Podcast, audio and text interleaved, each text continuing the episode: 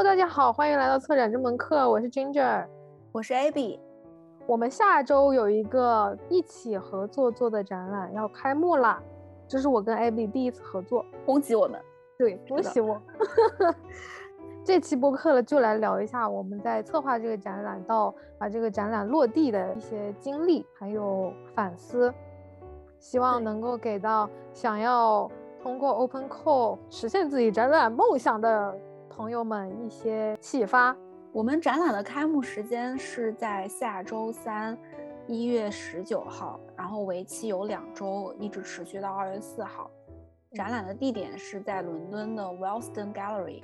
非常感谢胡洛，让我们有一场在为期两周的展览中还有自己的公教活动呀。我们第一期认识新朋友，有请到两位嘉宾，田跟子云。对他们现在也是在伦敦这边一起做一个华人的艺术艺术群吧。然后在开展后的那个那个周日二十三号，然后会有一个对谈。因为现在人数的限制，我们会开放一个线上的链接给大家。如果需要注册或者是听这个对谈的话，我们会把具体的展览时间信息放在节目最后的 show notes 里面。如果有在伦敦的朋友们，欢迎大家可以来参观哦。呃，这期播客作为我们二零二二年的第一期。我们希望在今年接下来的播客内容里面，可以多多的给大家提供一些我们实践上面的反馈。如果大家有什么问题的话，也欢迎在留言里面跟我们沟通交流。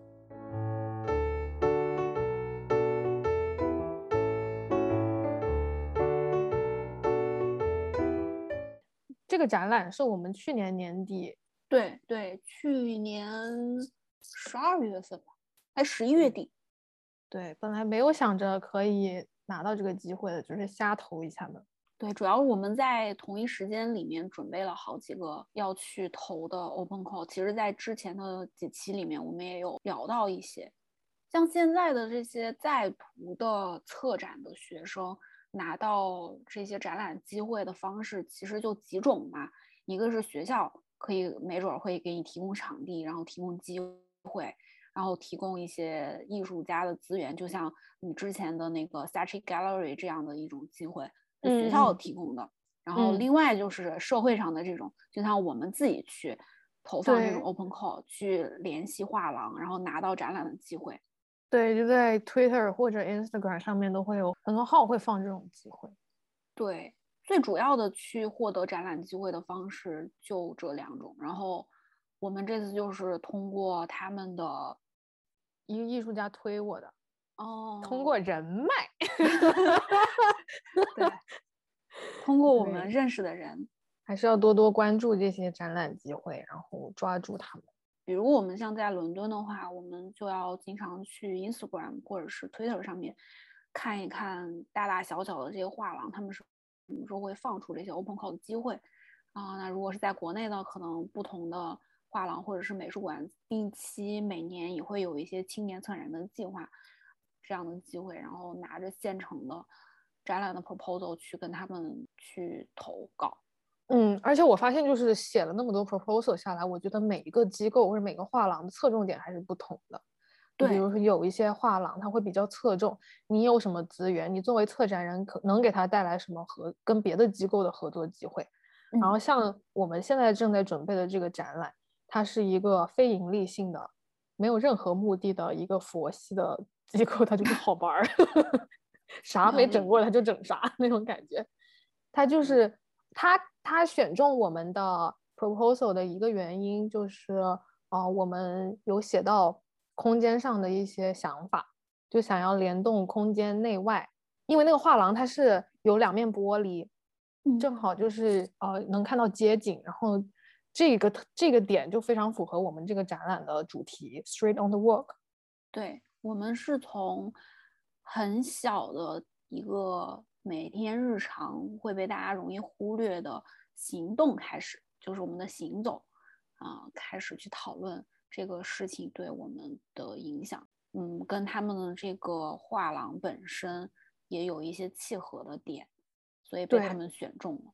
对，然后这个展览我们邀请了六位艺术家，分别有来自中国大陆、中国香港、日本，然后十件作品，一共作品的种类其实还挺丰富的，嗯，包括主要是摄影作品，还有呃行为记录、装置，还有装置，还有装置。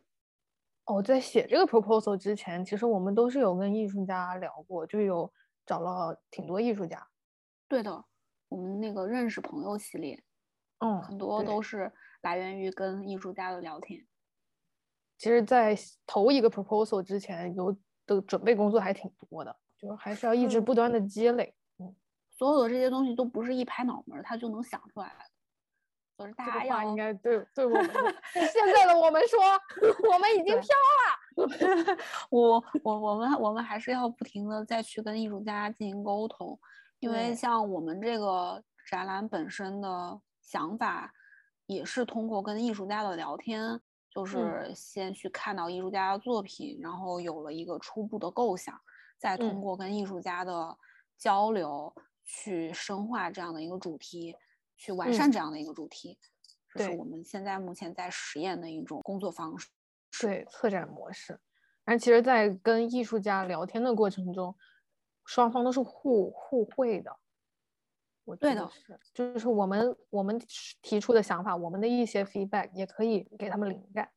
在拿到了这个机会之后，我们一开始先做的是，哦，我们一开始做的是海报，嗯。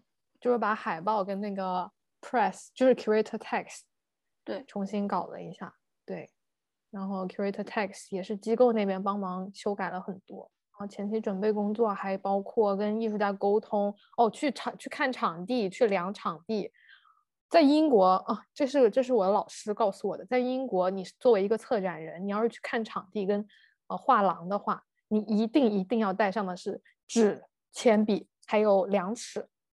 嗯，这是一个作为职业艺术，他就是画廊那边，对方看到你带了这些东西，会觉得你是一个很称职的策展人，而不是啥也没有。就一定要带上这三个东西，最好还要能带上那个，我不知道水平仪，就是那种小棒子，它像一个尺子一样的那个水平仪。我知道，对，不不贵的那种，就不是插电的那种。是的，嗯，最好要带上水平仪。然后其他东西，对我们一开始就去把场地量了一遍。策展人沟通了一下，什么作品放什么地方。我们在实际看到场地的时候，作品的位置还是有一些调整，跟我们本身画 floor plan 的时候预想有一些差别。因为实际到了那个地方，还是跟我们自己想象的是有出入的。所以为什么一定要去实际的看一看空间？对，而且一定要自己量，因为他给你的那个 floor plan 上面的尺寸。都是乱来的，都是就是尺尺寸还有比例啊都不太对。我发现在英国这边真的很自主，所有的事情都得自己做。我在美国的时候，之前我们的那个展览其实包括尺寸啊，然后所有的这些数据啊，我们学校的那个 gallery 他们的 management team 都会给我们，不需要我们自己去量，去打印那个 vinyl 啊，乱然后他们他们弄。然后装展览啊，做 installation 也是我们去有我们有个同学当时在三番嘛，嗯，他过去就是监工。嚯，我在英国测过的展览都是我自己上手，我本人就是 technician。我发现了，你你们那种策展方式就是我非常羡慕的。我们的我当时测那个 Such 的那个展览，我们对门就是 RCA 的那个空间。那两个策展人就是站在那儿，指挥着五六个 technician，你你把这个放到那儿，你把那个放到那儿，你这个挂多高，那个挂多高，然后他俩拍拍照片，然后就站那儿监工就行。我得自己爬上爬下的 拿那钉子，拿那个电钻。国内大部分其实也是这样子，就是站那儿就行。我们在 OCT 这么长时间，策展人参与全流程就是之前在西安馆的那一次。自己爬上爬下，其实我很享受这种过程，就自己去布展，我还挺开心的。就纯动手这种，我也挺开心。觉得是一种能力吧，就是你在。但是我不专业，只能说，就是我盯的，我我挂的画，我上的墙，就没有别人别人专业，而且没别人效率高。我觉得是一回生二回熟的这个过程。那当然肯定对我来说是好的，因为我学会了新的技能。看 Sachi，你们那个 professor 在那边，哇，贼专业，这都装了一百个展览了，嗯，都不止一百个，装了好几百个展览的这种感觉。我们全程就是没有就没有 technician，都是老师，就是教授自己过来帮我们。嗯，我们三个教授都来过，贼帅，我天，太开心了。其实也可以看得出来，我们学校真的很穷，没钱。然后，但是我觉得我们学校的老师是不会来的。我们学校老师连人都认不得，没有老师。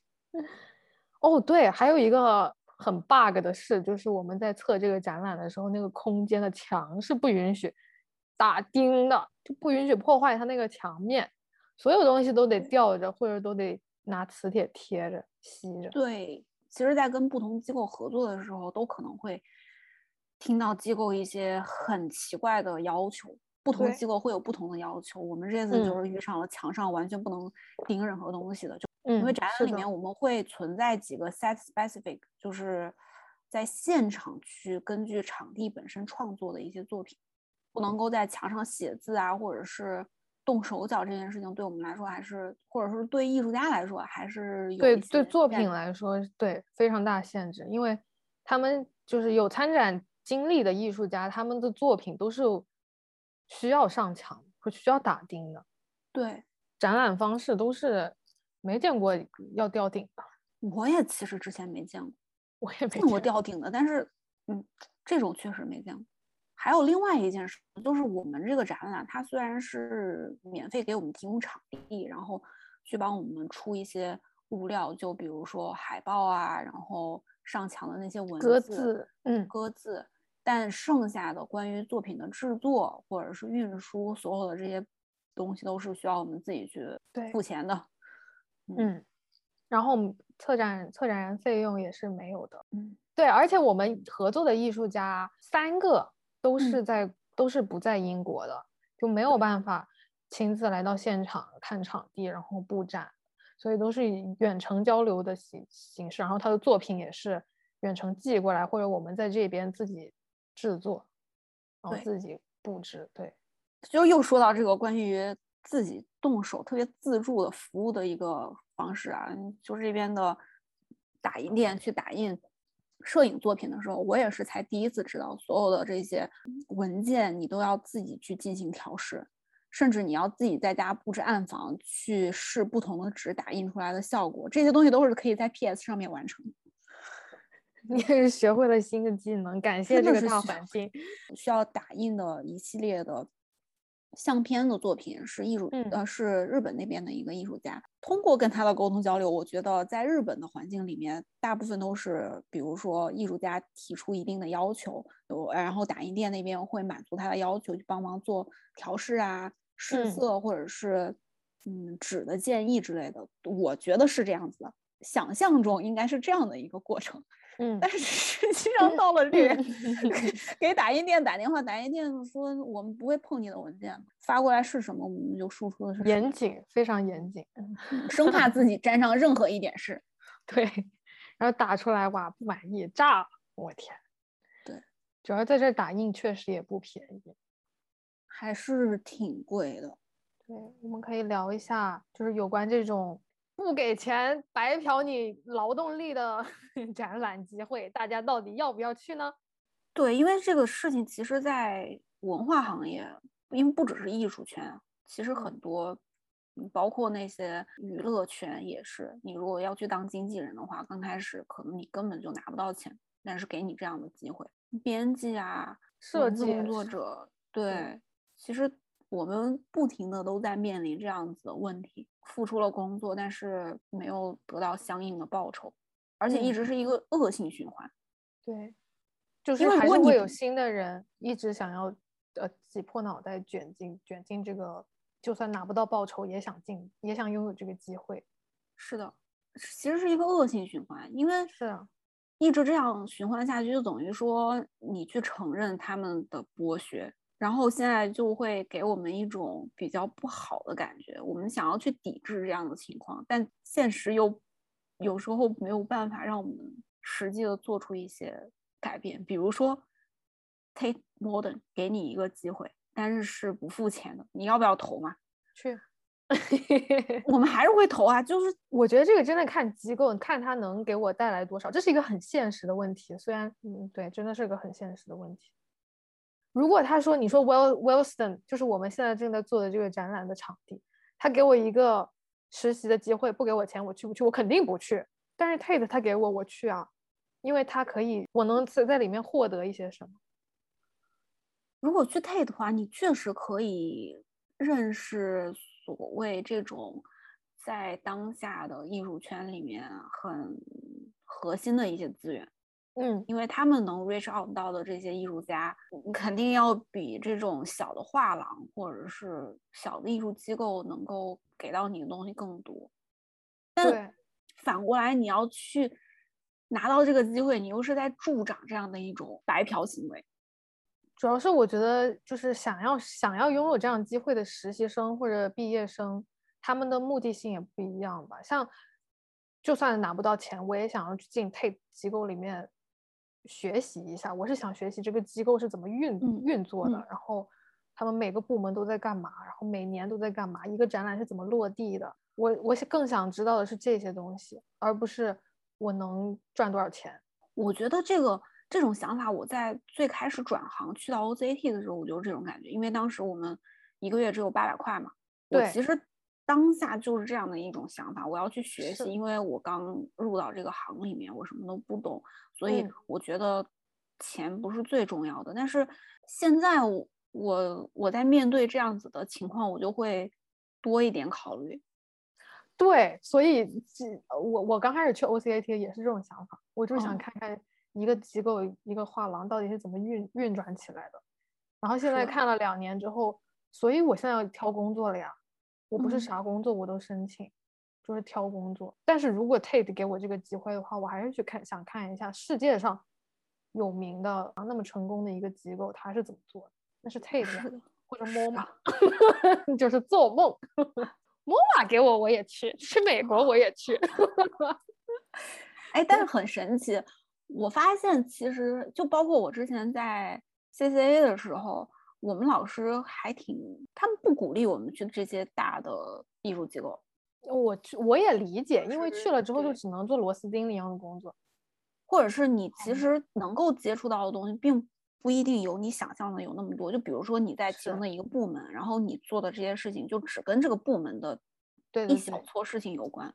嗯嗯，就机会就比较少，而且你的创意、你的 idea 全都会被磨灭，就是没有地方施展。所以就是看个人的选择吧，看大家，嗯，最想要获得什么，总有总总能学到东西的，去哪儿都能学到东西。是，但是你这种白嫖的行为，我觉得，唉，就是一个很很庞大的一个，它其实是一个系统上的问题。但是，嗯，但是其实，在这些所有学艺术的学生也好，或者是青年的艺术家、策展人也好，大家。会面临很现实的一种生存上的压力。嗯，你是在纽约也好，或者在伦敦，或者在国内的这些大城市，生活费用其实很高。嗯，这样就可能会导致之后，虽然现在也是只有家庭条件还可以的这些人可以学得起艺术，因为你会发现它其实是一个非常烧钱的活动，交着最昂贵的学费，然后拿着最少的工资，看起来特别体面，还有。呀，还有 private view，private view，大家都穿的漂漂亮亮，站在展厅里面喝着小酒聊聊天。其实，其实前一个晚上的灰头土脸，爬上爬下，自己拿着电钻在那钻墙，然后晚上坐着最晚的公交车去到最偏远的住住的地方。不是我，还要掏钱给艺术家制作那些最贵的东西，就是一个养出来的行业。那其实，如果说做一件完全没有跟艺术本身没有关系的行业，去赚着钱养着自己现在在做的这件事情，我是最我最近是有这样的想法。我之前不是干设计的吗？但是设计 最近也不太好找工作。我还想说用我的 design skill 养活我的 curatorial practice，结果两个东西都不太好找工作，也不好挣钱。哎，那说回这个展览，那像这样子的画廊，一般来说，他们都会希望说这些作品展出可以被卖出去吧？我觉得是的，但是他又不收 commission，他我觉得他只是这样子的，就是我们合作的这个画廊，它又是政府机关下面的，他主要的目的就是为了帮助 emerging artists 提供这个平台，让他们把作品卖出去。可惜的是，我们这一批作品都没有想要卖的意思，确实不是特别好卖的那种形式。如果是比较传统的画或者是雕塑，我觉得我们的那些摄影作品应该是可以卖出去的。摄影作品相对来说会，但这个也跟也跟我们的观众群体有关，因为这个画廊，我们这个空间它是在呃社区的一个图书馆里面，嗯，来这个图书馆都是孩子跟他爸妈。嗯，都是周边周边居民，但这个可以等到我们之后展览开幕或者是展览结束之后，我们可以根据展览的效果再去聊一下具体的一些反馈，跟机构那边的沟通。我天，天天让我们 rehearsal 那大姐，哇，贼轴！我天呐，轴的不行。我们这次展览合作的这个画廊呢，它有一个机构的策展人，对，负责跟我们沟通的，一个意大利的阿姨，非常的严谨，哇，轴的，所有的事情，所有的作品都得你要去提前演练一遍，然后你 到了场地的时候，然后你就可以准确无误的将它们给挂起来，然后包括我们如果要做一些。之后的策展人的谈话都要，我们要在家里演练一 遍，排练画先谈一遍。对，哎，我觉得他很非常好，很热心，对这样也是对的。就是，但是我们的作品吧，就那几张，也不是几张纸，就是比较单薄。对我们，因为我们作品本身就不是那种很传统的。画，嗯，对，画或者是装框的这种形式去展现的，所以他提出了的这种要求，有时候没有办法被实现，因为我们作品就只有那么一件，是一种卷轴的形式的方式去呈现的话，如果在家把它演练了之后，这个作品可能就没有办法 上墙展过了，在家展过了。对，就所以，因为我觉得可能还是因为他们。之前合作的这些艺术家，包括他们展出的作品，还是比较传统的形式，他就还是以一种传统的展览的方式在要求我们。当然，在面对这种时候，我们可以很爽快的答应，放心，然后不做，也不是不做，看情况了。那有的，就比如马克笔试一试颜色，还是可以做的。马克笔试一试颜色，不是在你在买笔之前就会做的事。没有啊，我在网上下单，我其实没有办法试，就只能到了之后拆开再试，或者鱼线看一看粗细什么的，就对。但实际上对作品做的这些事情啊，还是要当场做一做。我觉得我们这次的作品，我觉得都可以说是 set specific，是是，对我们也没有经历过就是这种上墙模式，就全都吊顶，全都全都吊起来的这种模式。但是我觉得他说的有一点非常对，就是我们要想象，至少我我们不做出来，不 rehearsal，不不 physical rehearsal，但是也要在脑子里面想象一下我们会用到什么东西。然后他说的一点非常对的是，我们要在布展之前就要把所有的物料，只能就是往多了准备，别少了。就，到时候再看的话，再去买的话就很浪费时间。是的，包括其实作品在正常的展览。嗯，准备的时候可能也要多去准备一些，以防展场会出现太空了。对，这次我们好像就没有准备多哈。但因为我们很多它是为展场设计的作品，其实是可操作性比较强。嗯，对对对对，我们这种操作性比较强。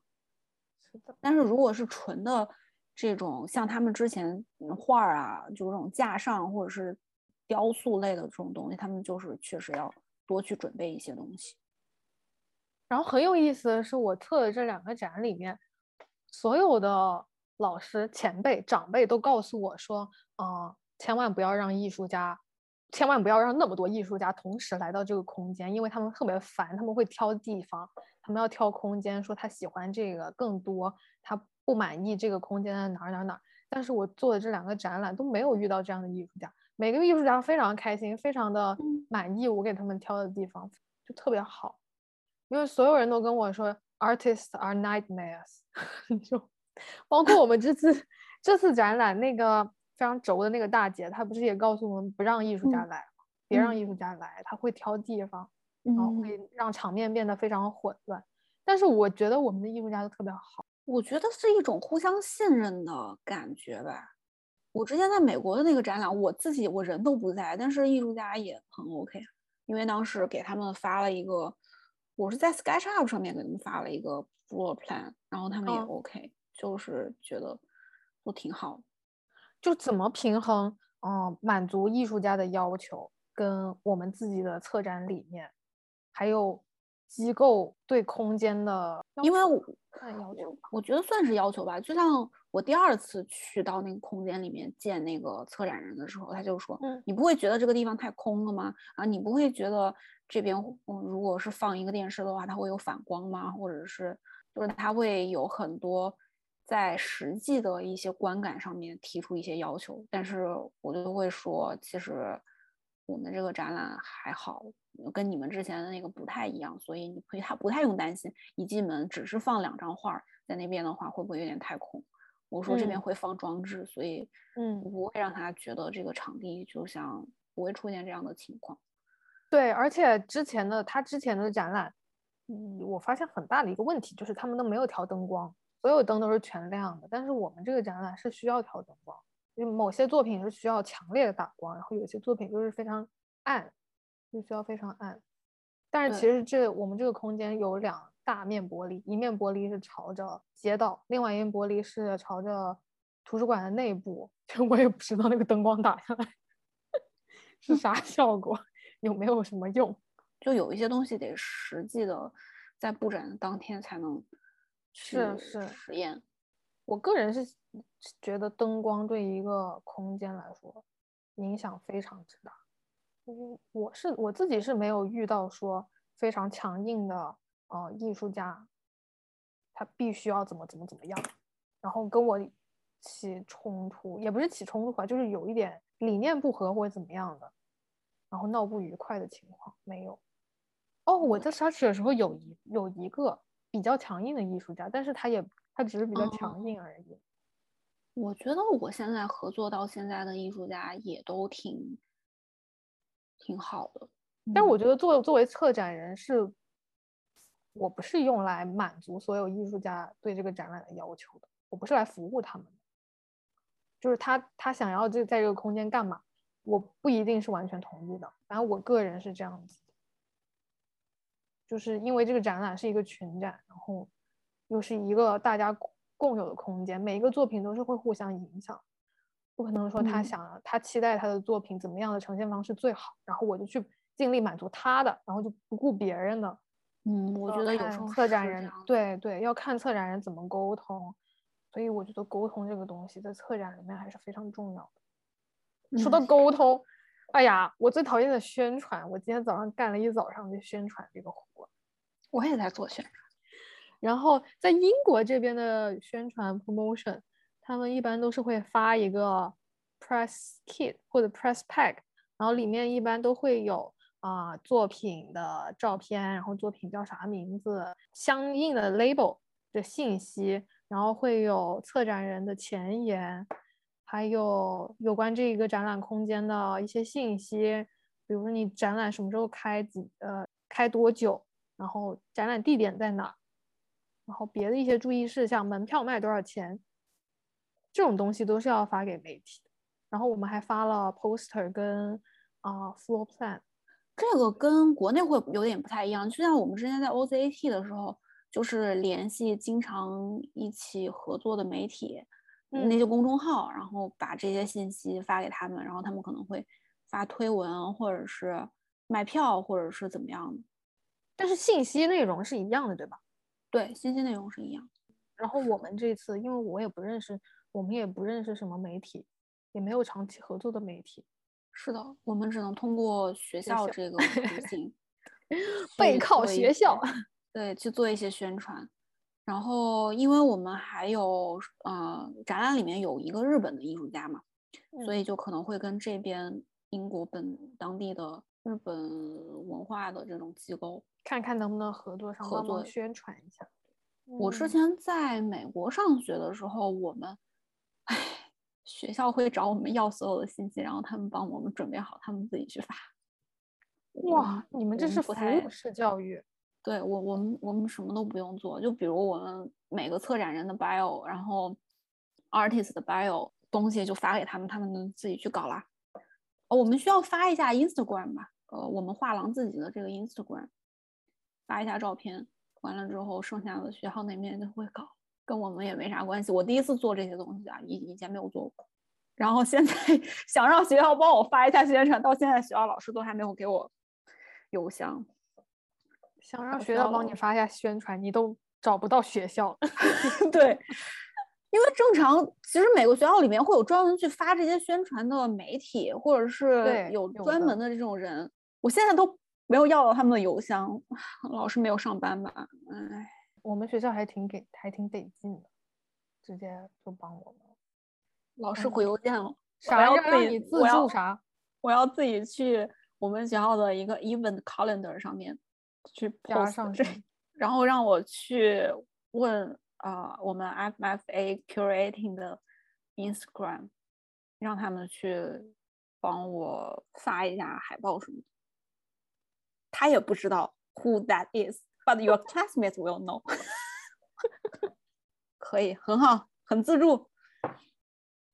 然后有关宣传方面，我觉得我们还是平时要多积累一些媒体资源。我真的好烦媒体。之前做那个 search search 的那个展览，如果是通信上面，就是通邮件上面的对接，是我对接的，我可以对接。但是是有呃 journalist 过来采访我们啊，或者是让我们导个览啊，什么拍我们这种这种活，我是绝对不会去的，我彻底消失，我就是全部都交给我搭档。嗯，我就非常不喜欢抛头露面。我不是不是抛头露面，我是非常不喜欢。在镜头前面装腔作势，我觉得这一段要是被听到了，我会被骂骂死。这是我的问题，我要改进。我觉得有时候我在社交媒体上发布，就比如我做的事情的这些讯息的时候，显得特别敷衍。但是其实我想说，我真的觉得没什么好说的。我也觉得没什么好说的，我就是把信息都说完了，然后也没了。对啊，你要你要说大家，你要。把信息都发完了，好，你是不是就直接复制了？你刚才那条是不是就直接复制了人 Wilson Gallery 的东西？倒也没有，我改了两句，我还是改了两句话的。我是觉得这种时候统一一下信息嘛，就是比较，就我觉得我发这个东西更像一种公关稿，我觉得我少了一点这种人情味，就是我觉得你的这个人情味是到的。我觉得我还没有到呢。我刚才也是参考了一下我在 Search 展览里面认识的其他策展人，他们都是怎么激情四射的在那儿 promote 自己的展览的。我就是我也做不到，我就是不喜欢做这样的事。嗯，所以我就是把信息该有的信息告诉你了就好。去看到这个展览，或者是在实际的现场，这些东西会比很漂亮的这些画要有力很多吧？对，所以我一直很。虽然我觉得媒体这个是非常重要，宣传很重要，对，但是我不想多说有关这个展览的，就多夸它吧，还是想让大家自己去看。其实我觉得最开心的是可以听到很多反馈，不管是好的或者是不好的，对于这个展览的反馈，嗯，我觉得就会很开心。我觉得我们的展览要一直做下去，要接着做下去，不能停。就准备差不多之后，就要开始准备下一个，可以聊一下。要怎么选择一个 open call？我们自己的选择那个 boundary 是什么呀？首先，第一点是这个机构尽量不要是那种，我个人啊尽量不喜欢那种盈利性质的。然后就是看他之前曾经做过的展览，就比如我们去投 Parasite 的话，是因为我们比较认可他们之前做的所有的项目。如果我们可以入选的话，那就证明我们在做的事情。其实是达到了我们自己认可的一个标准吧。嗯，对，对。然后这个的话，因为跟他们之前做的事情都不太一样，我觉得这个画廊也挺有勇气的，选择一个完全不那么传统的展览。我看了一下，他们之前连亚洲的艺术家都非常的少，只有群展里面有一两个亚洲艺术家的名字或者面，嗯，是的，是的。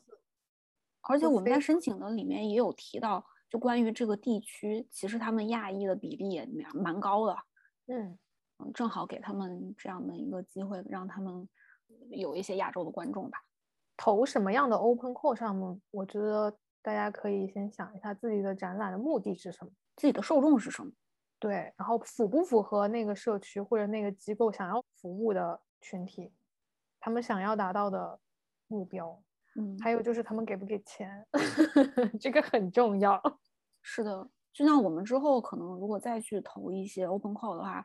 把房顶这件事情看得更重，对对对，在之前我们觉得好像房顶这件事情就还好，但是在这次展览的筹备过程里面，确实这个还是给我们造成了一定的影响。嗯，很大的困扰，真的很大的困扰，因为真的贵，咱就是说，哎，尽量呼吁大家去抵制这种白嫖行为。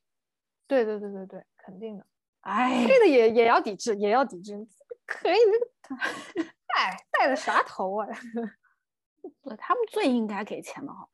就是啊，但我觉得他们是会给的。如果是有这样的机会的话，他们如果有展览的机会会给方宁，但是如果他们有 open call 的话，他们也会给策策展人钱的。他们要不给多难看呀！我的天呐。嗯，对，这种肯定会给的，但是他们 internship 就是不给钱，哦，placement 就是不给钱，嗯，赚你劳动力。然后给你的 benefit 就是让你在商店里面的时候有员工员工折扣，纯纯的被剥削的状态。我觉得还有一个选择 open call 的一个我自己的一个标准，就是我真的要跟那个机构或者那个场地或者总有一点什么非常打动我。嗯，因为做展览它就是跟空间非常大关系，非常密切的关系，你就分不开。对，要么是空间，要么是那个机构的理念。总有一点要打动我，是的，嗯，总有一点要跟我契合，我才会就像这个，因为那两个玻璃其实还是蛮吸引人的，在场地里面，是的，就看大家自己去考量了。如果不差钱的话，那确实无所谓。有，嗨，不差钱的话是吧？那展览我们也看过，我们至少不会让艺术家交钱吧？嗯。其实我觉得今天我们聊的这些，很多都在这个策展人手册里面有提到。说实话，我没有看过这本书，我甚至没有它，我没有拥有它。策展人手册，我们要揭秘一下我们头像的灵感来源，就是《策展人手册》这本书，它的封面，它的配色，对我们的灵感来源。因为这是一本对策展人还有学生指导性的手册，就是非常的实操方面的一个介绍。它的第一章讲的就是，嗯，做一个展览的想法与灵感来源，然后有关投资人或者是赞助人的议题、展览的形式，或者是某一个 art fair 其中的一个展位。嗯，接下来第二个部分就是怎么样去把想法变为现实。其实我们在刚才的聊天里面也都有提到，我们最初的想法来源可能是通过一个艺术家的作品，完了之后通过跟艺术家不断的沟通交流，去深化这个主题，然后再跟画廊这边对接，到了下一步变成现实的这一步，就是安排每一个作品会放在这个空间里面的一个位置，呃，展品的清单、空间的规划，嗯。然后它里面也有讲到如何提案、投标、计划这些东西。是的，还有预算啊，然后包括去拉投资啊，还有合同。我天，我我需要拥有一本这样的书。费用，对展览费用和策展人薪酬这非常重要。是的，还有包括后面的出版物，包括布展，嗯，艺术的装置啊，这种装卸处置。安排上墙，什么灯光、公教活动的资源区域，其实还是很全的。他也有提到关于媒体的这部分。都是展览前、中、后所有你会经历到的事情，还有你需要 approach 到的人。对，不同类型的展览所需要的这种流程步骤也会不太一样。我们这个属于 open call 的这种性质，因为不涉及到跟商业画廊的这种谈判，包括去拟定合同。但是你会不会觉得这样一本书就是把展览这件事情公式化、流程化？会吗？其实展览不仅仅局限于这样子。所以其实我们学校里面在推荐展览书目的时候，不会推荐这本书。我们学校学校也没有，对吧？就是你在你的这种 reading list 我没有，你你不可能会看到这本书的，因为我觉得至少我经历的这些学校的教育还是。希望我们有一个比较开放性的思维，但是当我们真实的去准备一个展览的时候，然后再去带着我们的经验去看这本书的话，会有一些不一样的反思。我觉得，嗯，要先去做完了之后再去看，看一看有没有什么在我们准备的过程里面可以提高或者是可以改进的部分吧。对。所以，我们这次推荐的书目其实也不是推荐这本书，我们是推荐这本书的阅读方式。对，你先实操，完了你再去看这本书。是的，会带给你一些反思吧。对，先看这本书的话，就会局限了自己实际去操作带给你的一些新鲜感。嗯，还是挺新鲜的。嗯，做展览是一件很好玩的事情，就不太需要用这样子的一种操作指南去限制你。做每一步的动力吧。嗯，所以我们我们这个播客其实也是在对抗这样一个策展人实操手册，在对抗这样一个策把策展流程化的这样的一一个过程。这么说还有一点讽刺性的意味在。那可不，那可不。我们在去年这半年的播客里面。每一期都是我们工作方式的一种展现，不管是我们在展览结束之后对于展览的反思也好，或者是去跟艺术家的讨论，包括嗯听讲座之后的一些讨论也好，其实都是我们实际在学习策展中遇到的具体的一些事情，对，也是帮助我们去成长的一个过程。是的，然后这些东西可能在这本手册上都没有。可能也都被概括过，对我们就没有跟着这个手册这么这么做下来。是的，感觉我们就是师夷长技质疑。但我发现啊，我跟我在跟我同学聊天的时候，我觉得很多人他们会想要看到这样的手册，他们希望通过就比如在 Goldsmiths 这两年的学习里面，能够掌握这样子的知识。我发现他们会有这样的期待。掌握啥知？就是在策展人手册里面提供的每一条，像一个 instruction 一样，告诉你你一个展览要具体怎么样去落地。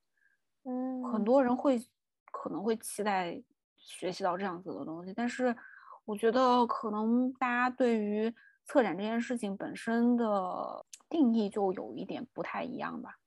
我觉得我们还是更享受本身展览准备的这个过程。而且每一次对接不同的空间，做不同的主题的展览，都是不同的方式。是的，我觉得还挺棒的，都不一样。也不想把它流程化，不想把它系统化，就是做所有的事情。如果是那样子的话，就这件事情就变得没有意思了。这期节目就到这里啦，谢谢大家的收听，欢迎大家来跟我们一起看展。我们下期再见，拜拜，拜拜。